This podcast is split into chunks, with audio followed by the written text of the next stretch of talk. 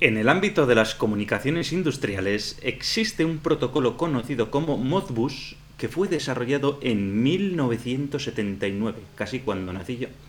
A pesar de haber creado, haber sido creado hace más de 40 años, el protocolo Modbus sigue siendo ampliamente utilizado en la industria.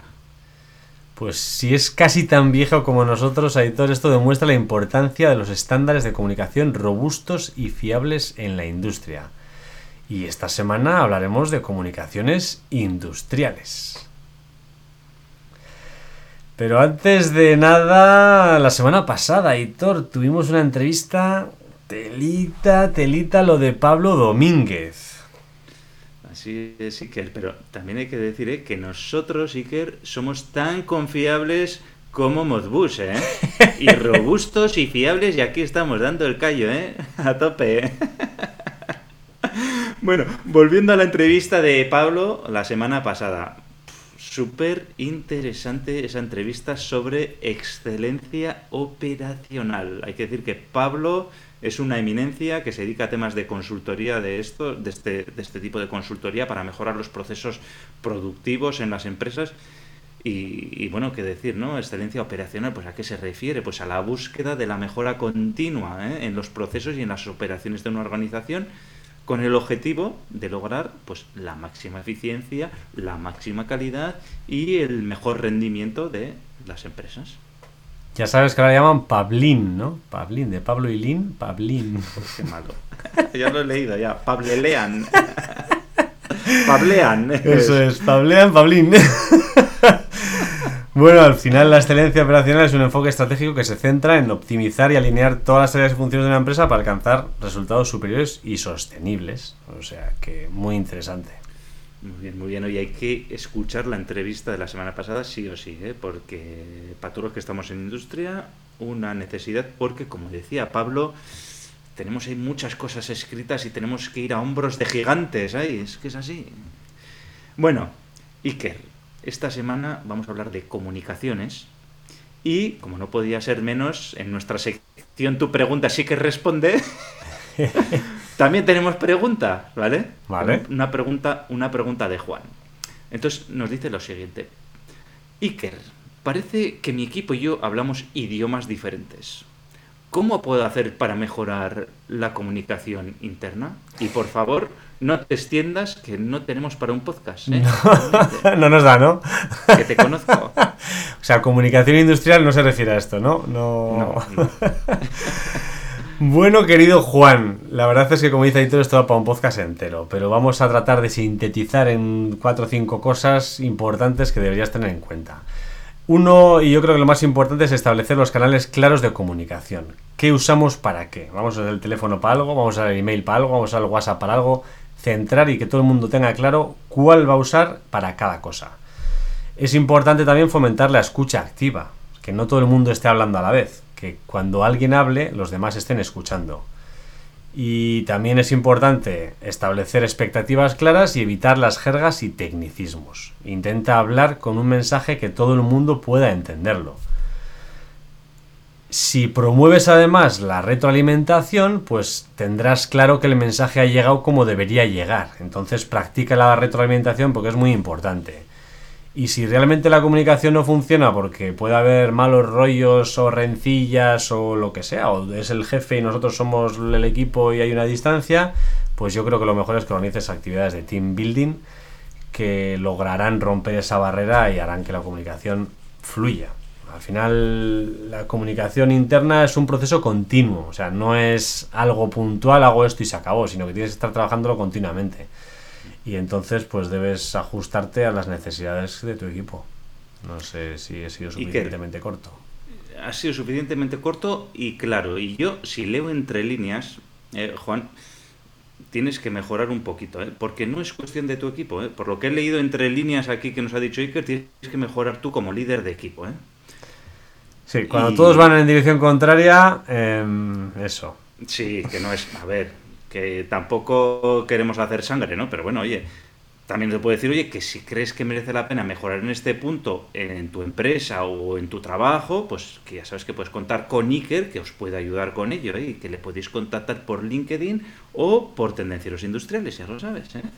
Sí, señor, me mandas un mensajito y hablamos. Tanto Juan como cualquiera que pueda sentirse identificado con Juan, pues hablamos y comentamos. Bueno, Continuando, recordaros que nos podéis encontrar en tendenciosindustriales.com, que también estamos en Instagram, también estamos en YouTube, que tenemos canal en LinkedIn. Aparte que yo también estamos en LinkedIn ahí a tope. ¿Y dónde nos estás escuchando ahora mismo? ¿Eh? Pues además de en la plataforma que nos estás escuchando ahora mismo, pues estamos en Apple Podcast, en Spotify, en Evox, en Google Podcast, en Spreaker, en Spreacher, en podcast, no sé qué, podcast todo, en todos los podcasts del mundo estamos, ¿eh? Y ahora estamos dando unas píldoras espectaculares todos los jueves para mejorar tu productividad, tu liderazgo y tu marca personal. Y para eso tienes que suscribirte a nuestra newsletter de liderazgo profesional en liderazgoprofesional.com. Si no estás suscrito, le das al pause y entra en liderazgoprofesional.com y apúntate. Ya lo sabes, únete gratis y sal cuando quieras. Y sin más, Iker, arrancamos motores.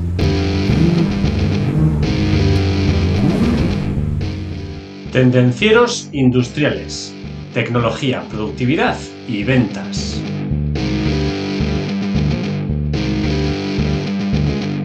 Hoy ya hemos avanzado, como siempre, que vamos a hablar de comunicaciones industriales y su importancia para la industria 4.0 y el Internet industrial de las cosas. Entre otras cosas. ¿eh? Las redes de comunicación industrial desempeñan un papel fundamental en la automatización de procesos industriales, porque si no hubiera redes de comunicación no se podrían hablar las cosas entre sí, ¿eh? digo las cosas. ¿eh? Estas redes permiten la transferencia de datos importante en tiempo real entre dispositivos que intervienen en el control de los sistemas. Y esto a su vez facilita la supervisión, facilita el monitoreo y el control efectivo de los procesos industriales. Y para que se entiendan entre sí las cosas, pues tiene que haber unos motivos concretos, algunas razones para los cuales pues esta comunicación tiene que ser muy importante. Entonces, hay una serie de motivos que vamos a explicar a continuación que deben sustentar toda esta comunicación. El primero de ellos es la confiabilidad. Las redes industriales deben ser altamente confiables, ya que se utilizan en unos entornos que son muy críticos, durante, donde si interrumpes la comunicación, pues puede haber consecuencias muy graves tanto de producción como de personas. Las redes tienen que estar diseñadas para soportar condiciones además ambientales adversas, que puede haber interferencias electromagnéticas y tienen que ofrecer sí o sí una alta disponibilidad. Ligado con la confiabilidad está la tolerancia a fallos. ¿eh? Y ligado con lo que ha dicho Iker, ¿no? Pues esto es en una red industrial, al contrario que en una red casera, tú no te, si a ti se te para el Netflix y tienes que esperar 5 segundos a que continúe, pues bueno, tampoco tiene mayor importancia.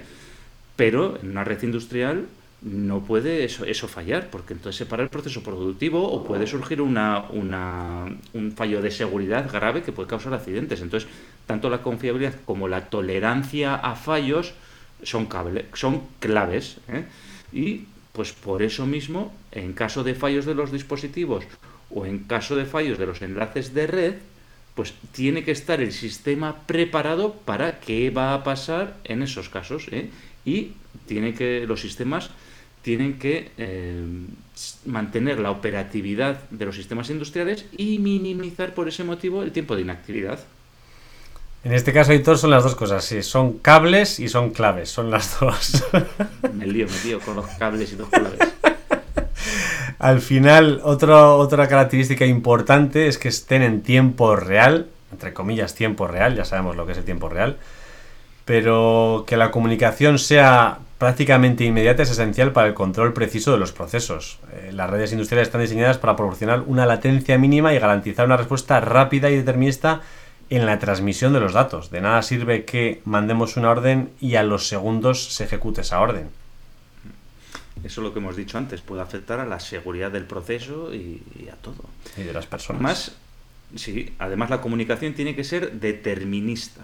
¿Vale? En aplicaciones industriales es necesario que la comunicación se realice de manera predecible y determinista.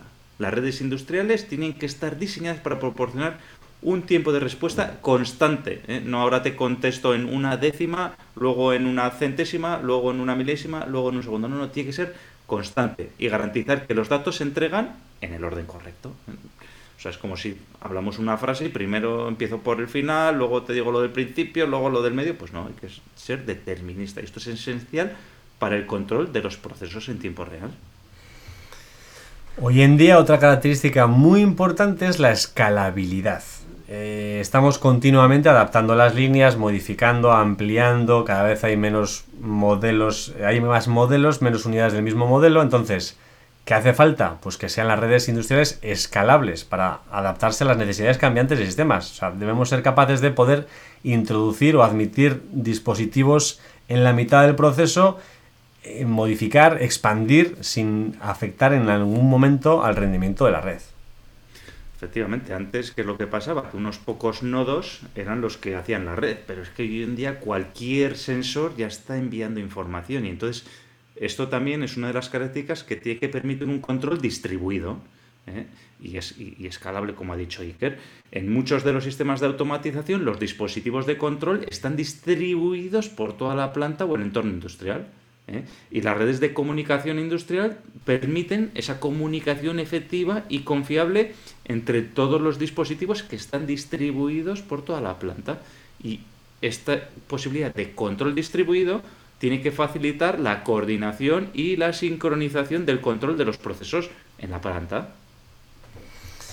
Además, la comunicación industrial tiene que ser capaz de integrar sistemas. Es decir, como como el Esperanto en su día que no funcionó, pero que funcionará bien, pues los diferentes equipos de diferentes fabricantes tienen que ser capaces de entenderse entre ellos. Entonces, estas redes de comunicación industrial tienen que proporcionar la capacidad de integrar estos diferentes sistemas y permitir la interoperabilidad y la transferencia de datos entre ellos, que se puedan comunicar, entender y realmente, pues eso, hablar el mismo idioma. Eso es, cada vez Mm, tenemos cada vez más dispositivos ¿no? que se van integrando y no los fabrica todo el mismo fabricante, entonces tienen que entender. Este punto Iker es crítico también y es la seguridad. La seguridad es fundamentalísimo en las redes industriales. Parece que se nos olvida, pero no, está ahí, ¿no? Porque imagínate tú que hay una manipulación o una interceptación no autorizada de los datos. ¿Qué consecuencias puede tener eso? Pues probablemente unas consecuencias muy graves. ¿eh? desde paros de producción hasta temas de seguridad, temas de seguridad de datos, temas de seguridad de personas, temas de seguridad de instalaciones. Entonces las redes de comunicación tienen que implementar medidas para que éstas sean robustas. ¿eh? Pues, ¿Qué medidas pueden ser? Pues la autenticación, el cifrado de datos, protección contra intrusiones. Y todo esto pues para garantizar esa integridad y esa confidencialidad de los datos en la comunicación. Para conseguir todas estas características que hemos ido comentando, pues es necesario que los sistemas de comunicación usen protocolos especializados. Al final las redes industriales utilizan estos protocolos que están diseñados para cumplir pues, con los requisitos específicos de la automatización industrial. Hay muchos ejemplos y algunos de ellos pueden ser pues, el Modbus, el Profibus en el pasado, Ethernet IP, Profinet, OPC, otros más actuales. Al final estos ofrecen características y funcionalidades adaptadas a los sistemas y dispositivos industriales. Bueno, Iker, y ya hemos visto por qué, cuáles son las características que hacen que la comunicación industrial sea necesaria y, en qué sentido, ¿no? ¿Qué características tiene que cumplir la comunicación? Pero, claro, cuando hablamos de comunicación industrial, eh, igual unas personas están pensando en, pues desde el ordenador de mi oficina, pues voy a monitorizar pues las diferentes diferentes máquinas que tengo en planta, ¿no? Y otra persona, pues igual está pensando en que eh, estoy manteniendo una máquina, estoy fabricando una máquina y tengo una serie de sensores. Eh, pues bueno, desde esos sensores, pues quiero leerlos, quiero hacer actuaciones, ¿no? Pues esto sería, pues otro tipo de comunicación que también es industrial. Y por el medio, pues bien, también esas máquinas que se comuniquen entre sí también puede ser, ¿no? Entonces, pues bueno, ¿qué, es lo que quiero decir con esto? Pues que existen diferentes niveles de comunicación en una red industrial. ¿eh? Podríamos decir que es como una pirámide de la comunicación industrial en la que en la base tenemos pues, el nivel de entradas y salidas, luego tendríamos el nivel de campo, ¿vale? que, hablaremos de ellos a posteriori, por encima tendríamos el nivel de control y para finalizar tendríamos el nivel de gestión, ¿no? lo que he comentado el primero, que desde un ordenador puedo controlar toda la, toda la planta. Entonces, pues bueno, tenemos esos tres, cuatro niveles de, dentro de una red de comunicación industrial. Yo creo que el ejemplo que has dicho, Editor, de la pirámide es perfectamente válido porque además en la base es donde más equipos hay, al final el nivel de entrada y salida es donde más equipos hay, equipos de proceso hay menos, en control hay menos y gestión todavía incluso menos, con lo cual yo creo que la imagen de la pirámide es muy, muy adaptable a, lo que estamos transmitiendo. Si empezamos hablando de los niveles eh, inferiores, que podrían ser el nivel de campo y el nivel de entradas y salidas, que los agrupamos porque pues, son muy similares en la comunicación industrial que tienen, empezando por el nivel de entradas y salidas, aquí pues eh, se comunica con los sistemas de automatización a través de un sistema de comunicación en tiempo real. Eh, son los elementos que están directamente relacionados con el proceso productivo, están prácticamente en contacto y algunos de ellos incluso en contacto y los actuadores son los encargados de ejecutar las órdenes de los elementos de control y modifican pues, el proceso productivo en función de, la, de las mediciones que están dando los sensores, ¿no? Pues si un sensor tiene que dar más caudal, menos caudal, o ajustar la carrera, bueno.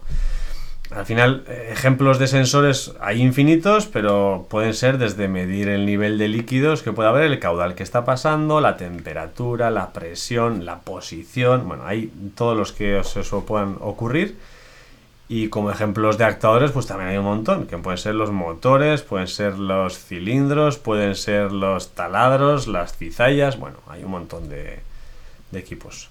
Sí, en este nivel Iker se sitúan los elementos capaces, como has dicho tú, ¿no? de gestionar esos actuadores y sensores y van a llevar esta información a nivel superior, ¿no? a los autómatas programables o a los equipos de aplicación específica como pueden ser los robots o las máquinas herramientas, los controladores de motor, etcétera, ¿no? Entonces, todos estos estarían en nivel de entradas y en, el nivel de campo.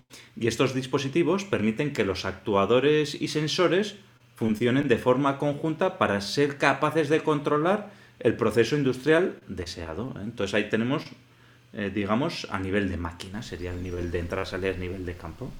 Esto es lo que está directamente relacionado pues, con el proceso productivo, que está el mantenimiento, pues tiene acceso directamente a todos estos equipos.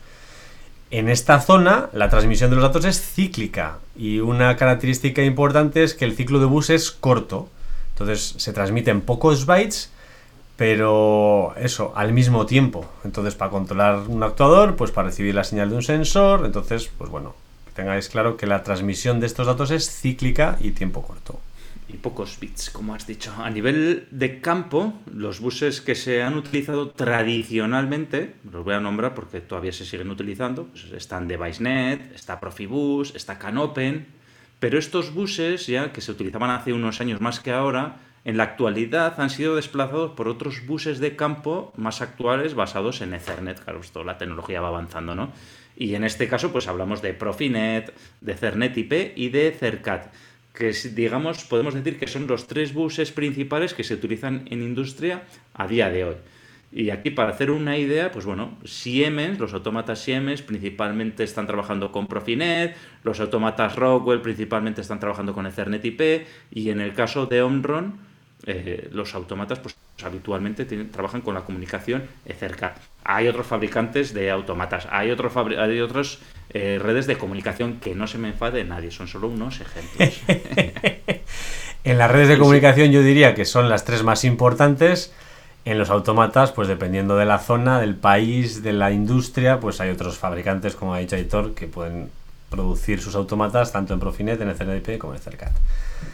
También existen otros buses de campo, como puede ser pues ASI, que no se enfaden nuestros amigos que utilizan ASI, puede ser Modbus, que sigue siendo utilizado en algunos casos, y podríamos meter aquí un poco con calzador el IO-Link, que no es realmente un bus de campo, pero podríamos encajarlo a este nivel de comunicación, más o menos para que se pueda entender.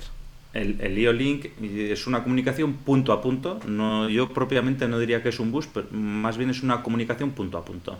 Sí, pero digamos que entra en esta fase de comunicación, porque al final hay una comunicación de pocos datos, pero no es, no es digital, sino que tiene una parte analógica y, y transmite en un ciclo corto. Entonces, si lo meteríamos como comunicación, habría que meterlo pues en esta. Es, es comunicación, es comunicación. Si subimos un nivel, el nivel de control, pues eh, a nivel de planta, los controladores programables, los PLCs, se comunican entre sí. Y con los sistemas informáticos de la oficina técnica también, o de ingeniería. Utilizan pues unos estándares, como suelen ser más habituales ya, basados en Ethernet. O puede ser el TCP/IP, Ethernet TCP/IP, o intranet o Internet. Aquí hay que decir, Iker, que no todas las plantas industriales tienen este nivel de control, ¿eh? porque algunos igual tienen máquinas aisladas y ya está, va el operador y coge los datos a mano y no hay más comunicación. ¿eh? Pero bueno, lo habitual, si es una empresa eh, orientar a Industria 4.0 que va aumentando la comunicación es que estas máquinas, lo, normal, lo más habitual o la tendencia, más, más que lo más habitual, la tendencia es que estas máquinas se comuniquen entre sí y a nivel de control, ¿vale? Y aquí, pues bueno, eh, estarían los sistemas informáticos de automatización que controlan el proceso. ¿eh? Los controladores en este caso están conectados, bueno, en el caso del nivel de campo, los controladores están conectados a los sensores actuadores de nivel de campo, ¿vale? Y en este nivel los controladores, los PLCs, están conectados entre sí con el nivel superior. En este nivel la información que se transfiere ya no es de unos pocos bytes o bits, sino que ya empiezan a ser ya unos pocos kilobytes. Y la latencia, ese tiempo que tarda en transmitirse la información, pues es un poquito más largo, no es tan crítico el tiempo real, por decirlo de alguna manera, no es tan crítico como en el nivel de campo. ¿Eh? Entonces la latencia, pues hablamos ya de fracciones de segundo. Milisegundos, ¿no? Entonces, eh, como ha dicho Aitor, este flujo de información requiere ya paquetes de datos y una serie concreta de protocolos de comunicación. En, este nivel, para que nos hagamos la idea, pues, es posible visualizar pues, cómo se están llevando a cabo los procesos de planta ¿no? a través de entornos de SCADA. SCADA, supervisión, control y adquisición de datos y poseer una imagen virtual de la planta, de modo que ésta se puede recorrer pues, de manera detallada o bien mediante pantallas de resumen a través de un panel virtual donde se muestren las posibles alarmas que haya, fallos, alteraciones del proceso que está teniendo actualmente la línea. Esto por poner un ejemplo, Iker, que lo vamos a ver más claro, pues imagínate que tenemos un proceso industrial, ¿vale?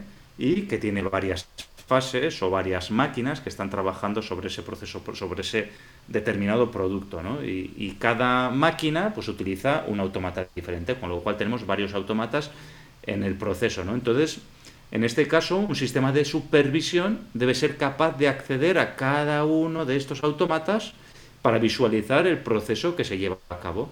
Y entonces tenemos esa visión global ¿vale? Y podemos tener información de cómo está trabajando cada uno individualmente y todo el proceso. Y con todo esto, pues bueno, podemos acceder a los informes de cada autómata, podemos generar informes, etcétera. También es posible modificar procesos productivos desde estos computadores de supervisión. Y, pues bueno, por decirlo de alguna manera, este nivel sustituiría esos grandes paneles y salas de control que hemos visto en las películas de los años 70, los años 80, esas salas gigantes de, de, con autómatas ahí que iban ahí con palancas y no sé qué, pues esto pues lo podría sustituir, ¿no? En este nivel, en el nivel de control, nos encontramos buses basados en Ethernet, lo mismo que hemos dicho en los PLCs, que ya hemos mencionado, son los Profinet, Ethercad y Ethernet IP.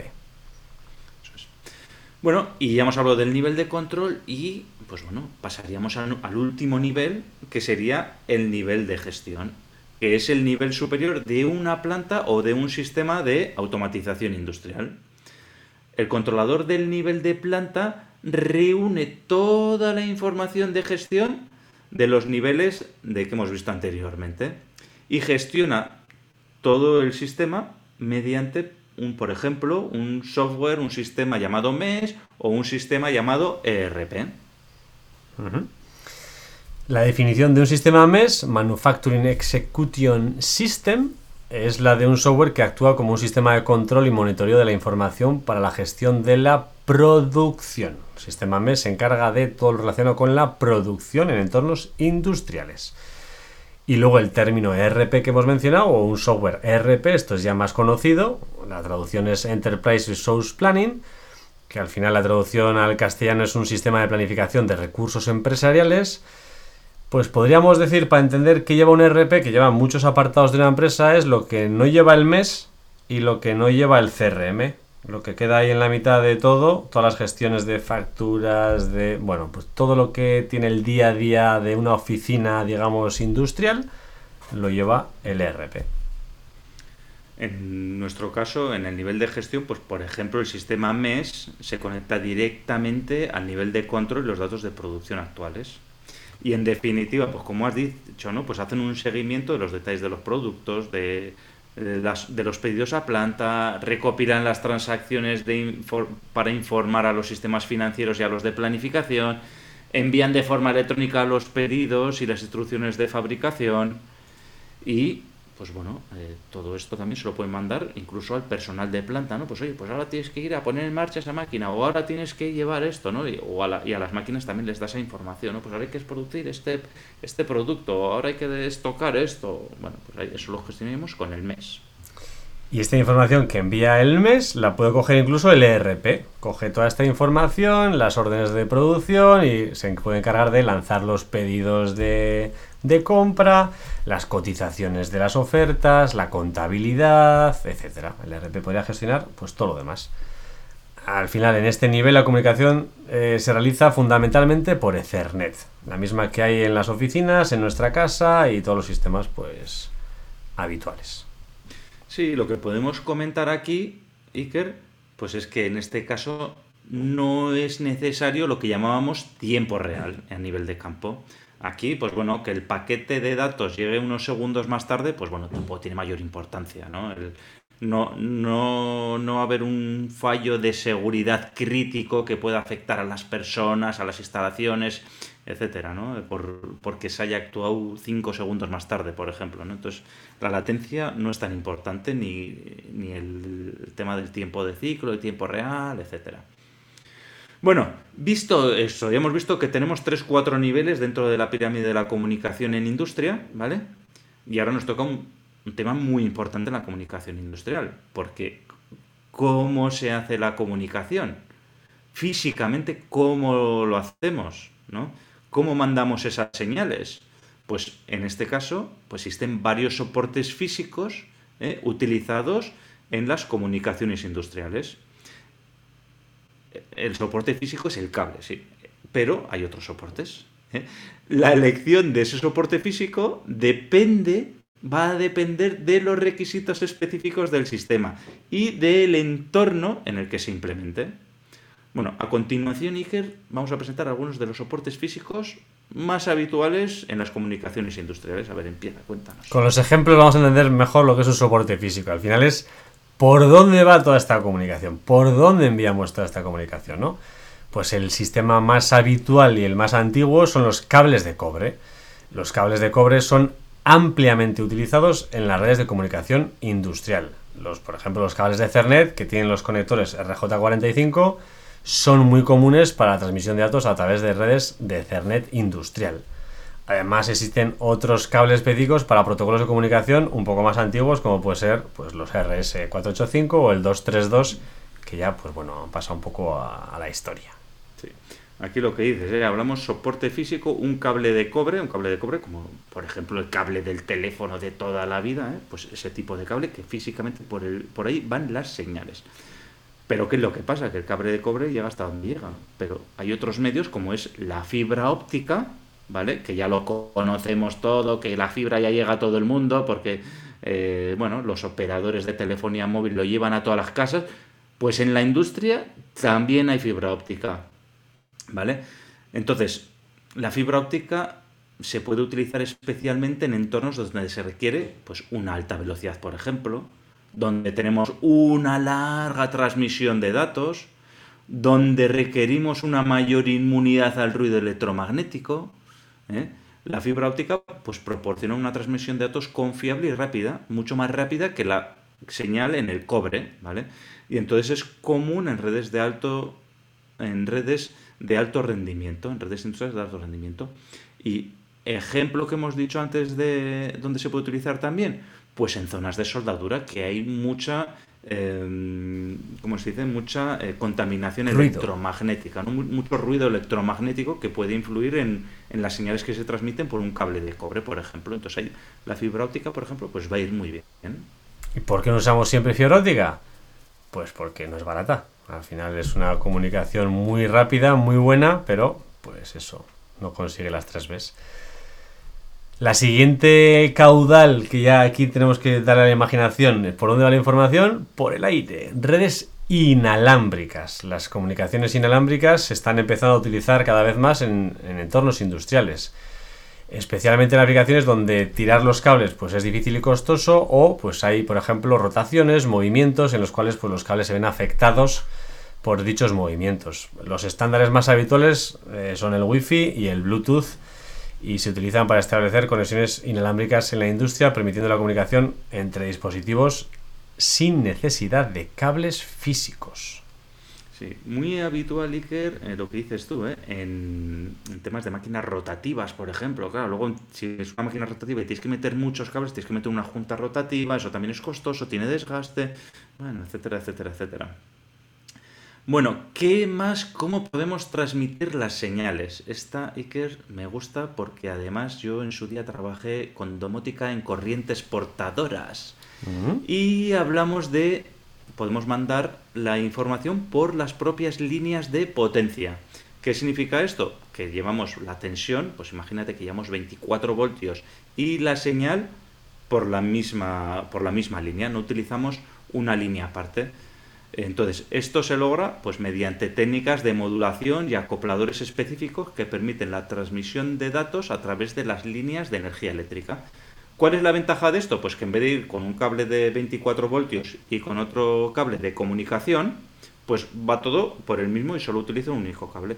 Ejemplo, pues ASI, el bus ASI es un ejemplo claro de ello. Lleva dos hilos, por esos dos hilos lleva 0,24 voltios y va la comunicación.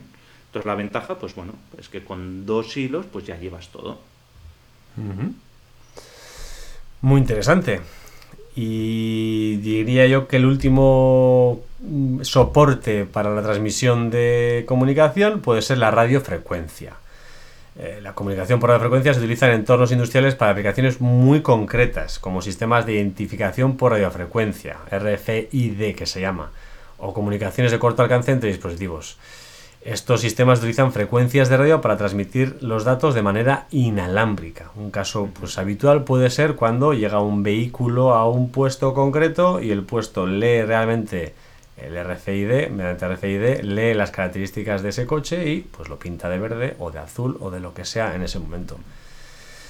Es importante mencionar que la elección del soporte físico dependerá de factores como la distancia de transmisión, el ancho de banda necesario para transmitir, la interferencia electromagnética, como ha comentado Víctor, el costo también, si hay que tirar muchas líneas, y la infraestructura actual, la que estamos teniendo, ¿no? En muchos casos, lo más habitual, en la gran mayoría de los casos, es utilizar combinaciones de los diferentes soportes físicos para satisfacer las necesidades concretas en cada uno de los momentos. O sea, en una fábrica de vehículos podemos encontrarnos todas las que hemos comentado, por ejemplo. Bueno, Iker, que nos estamos alargando aquí ya mucho, ¿eh? y no me quiero alargar mucho más, pero hay un tema que es importante de hablar cuando hablamos de comunicación, ya sea industrial o no industrial, ¿vale? Y este tema es la ciberseguridad, ¿vale? La ciberseguridad en entornos industriales es de vital importancia porque cada vez interconectamos más sistemas y más dispositivos en la industria. Más con el tema del, del Internet industrial de las cosas, con la industria 4.0, etc. Entonces, la protección de los sistemas de control industrial y las redes industriales de comunicación es crucial para garantizar lo que ya hemos dicho, la confiabilidad, la seguridad y la continuidad de las operaciones industriales. Pues los peligros que hay en temas de, ciberseguridad en las comunicaciones industriales ya los hemos comentado en otros casos, son los mismos, incluyen ataques de malware, de ransomware, acceso no autorizado, amenazas internas, ingeniería social, Es posible que haya también interferencia electromagnética, fallos en la seguridad física, fallos en la actualización y el parcheo. Bueno, al final son los mismos. Estos riesgos pueden comprometer la integridad de los sistemas, la confidencialidad de los datos y la continuidad de las operaciones industriales. Esta semana escuché cómo habían echado, bueno, habían cerrado una empresa y habían echado a 600 personas a la calle sin indemnización por un ataque ransomware que había tenido una empresa 14 semanas sin poder trabajar. Wow. Fuera todos. telita, sí. Telita. Bueno, no nos vamos a alargar con el tema de la ciberseguridad, pero si estáis interesados en este tema, si vais a la página web de Tendencieros Industriales, busquéis ciberataques o ciberseguridad y tenemos uno o dos podcasts que hemos hecho sobre este tema, ¿vale? Aún así, hay que decir que es fundamental implementar medidas sólidas de ciberseguridad, por ejemplo, segmentación de redes, autenticación de acceso, eh, actualizaciones regulares, eso siempre tenerlas al día, detección de intrusiones y concienciación del personal, ¿eh? por lo que hemos dicho antes de, la ingeniería social sobre todo, y todo esto para proteger los sistemas de control industrial y garantizar la seguridad en las comunicaciones industriales que pueden afectar a la seguridad de las personas. Ojo, que una máquina se rompa, pues costará dinero, pero que una vida se pierda, pues eso no lo arreglamos con dinero. No tiene precio, efectivamente. Bueno, ya le hemos dado un repaso a las comunicaciones, Aitor. Para concluir el capítulo, pues eh, podemos decir que las redes de comunicación son fundamentales para el futuro de la industria y la adopción de la industria 4.0. Si estás en una de esas empresas que ha comentado un Aitor, manuales que siguen haciendo en monopuestos y demás, vete pensando en cambiar. Son importantes porque permiten la interconexión de dispositivos y sistemas, la automatización y optimización de procesos, la supervisión y control remoto, la recopilación y análisis de datos y la integración de sistemas. Y ya hemos dicho, estos aspectos son clave para impulsar la eficiencia, la productividad y la toma de decisiones, claro, basadas en datos dentro de la industria. Exactamente, Iker. Las redes de comunicación desempeñan un papel crucial en la industria 4.0, lo que facilita ¿eh? la creación de, de fábricas inteligentes y sistemas de producción altamente eficaces, que sin esta comunicación industrial no se podría dar. Además, las redes de comunicación son vitales para habilitar las tecnologías clave de la industria 4.0 ¿Y de qué tecnologías hablamos? Pues del Internet Industrial de las Cosas, la computación en la nube, el Big Data, la inteligencia artificial y el aprendizaje automático o Machine Learning. Estas tecnologías dependen totalmente 100% de una infraestructura de comunicación robusta y confiable para funcionar correctamente y de esta manera aprovechar todo su potencial cuando hablamos de automatización, análisis de datos y ¿Para qué sirve esto? Pues para una toma de decisiones inteligente. Si hablamos un poco del futuro de la industria, las redes de comunicación van a seguir desempeñando un papel cada vez más importante a medida encima de que se vayan implementando soluciones más avanzadas como puede ser la conectividad 5G y la comunicación de baja latencia. Estas tecnologías van a permitir una comunicación más rápida y confiable, lo que a su vez va a impulsar pues, la eficiencia y la flexibilidad en la producción industrial. En resumen, resumen, resumen de todo, pues las redes de comunicación son esenciales, ¿eh? no nos cansaremos de decirlo, para el futuro de la industria y la adopción de la industria 5.0. Es lo siguiente que viene a la 4.0. Proporciona la infraestructura necesaria para la interconexión y la comunicación fluida entre sistemas y dispositivos, lo que, al final del todo, impulsa la eficiencia, la automatización y la toma de decisiones basadas en datos. Importante. ¿Qué te parece, Iker? ¿Cómo te quedas? Pues me parece un tema muy interesante. Sin haber entrado en el detalle de qué es cada bus, la verdad es que le hemos dado un buen repaso a las comunicaciones industriales y creo que así queda más claro cuándo usar qué, por qué y qué es la, actualidad de hoy en día. Pero sí que me queda, si hablamos de comunicación, Aitor, ¿sabes qué me apetece cuando comunico?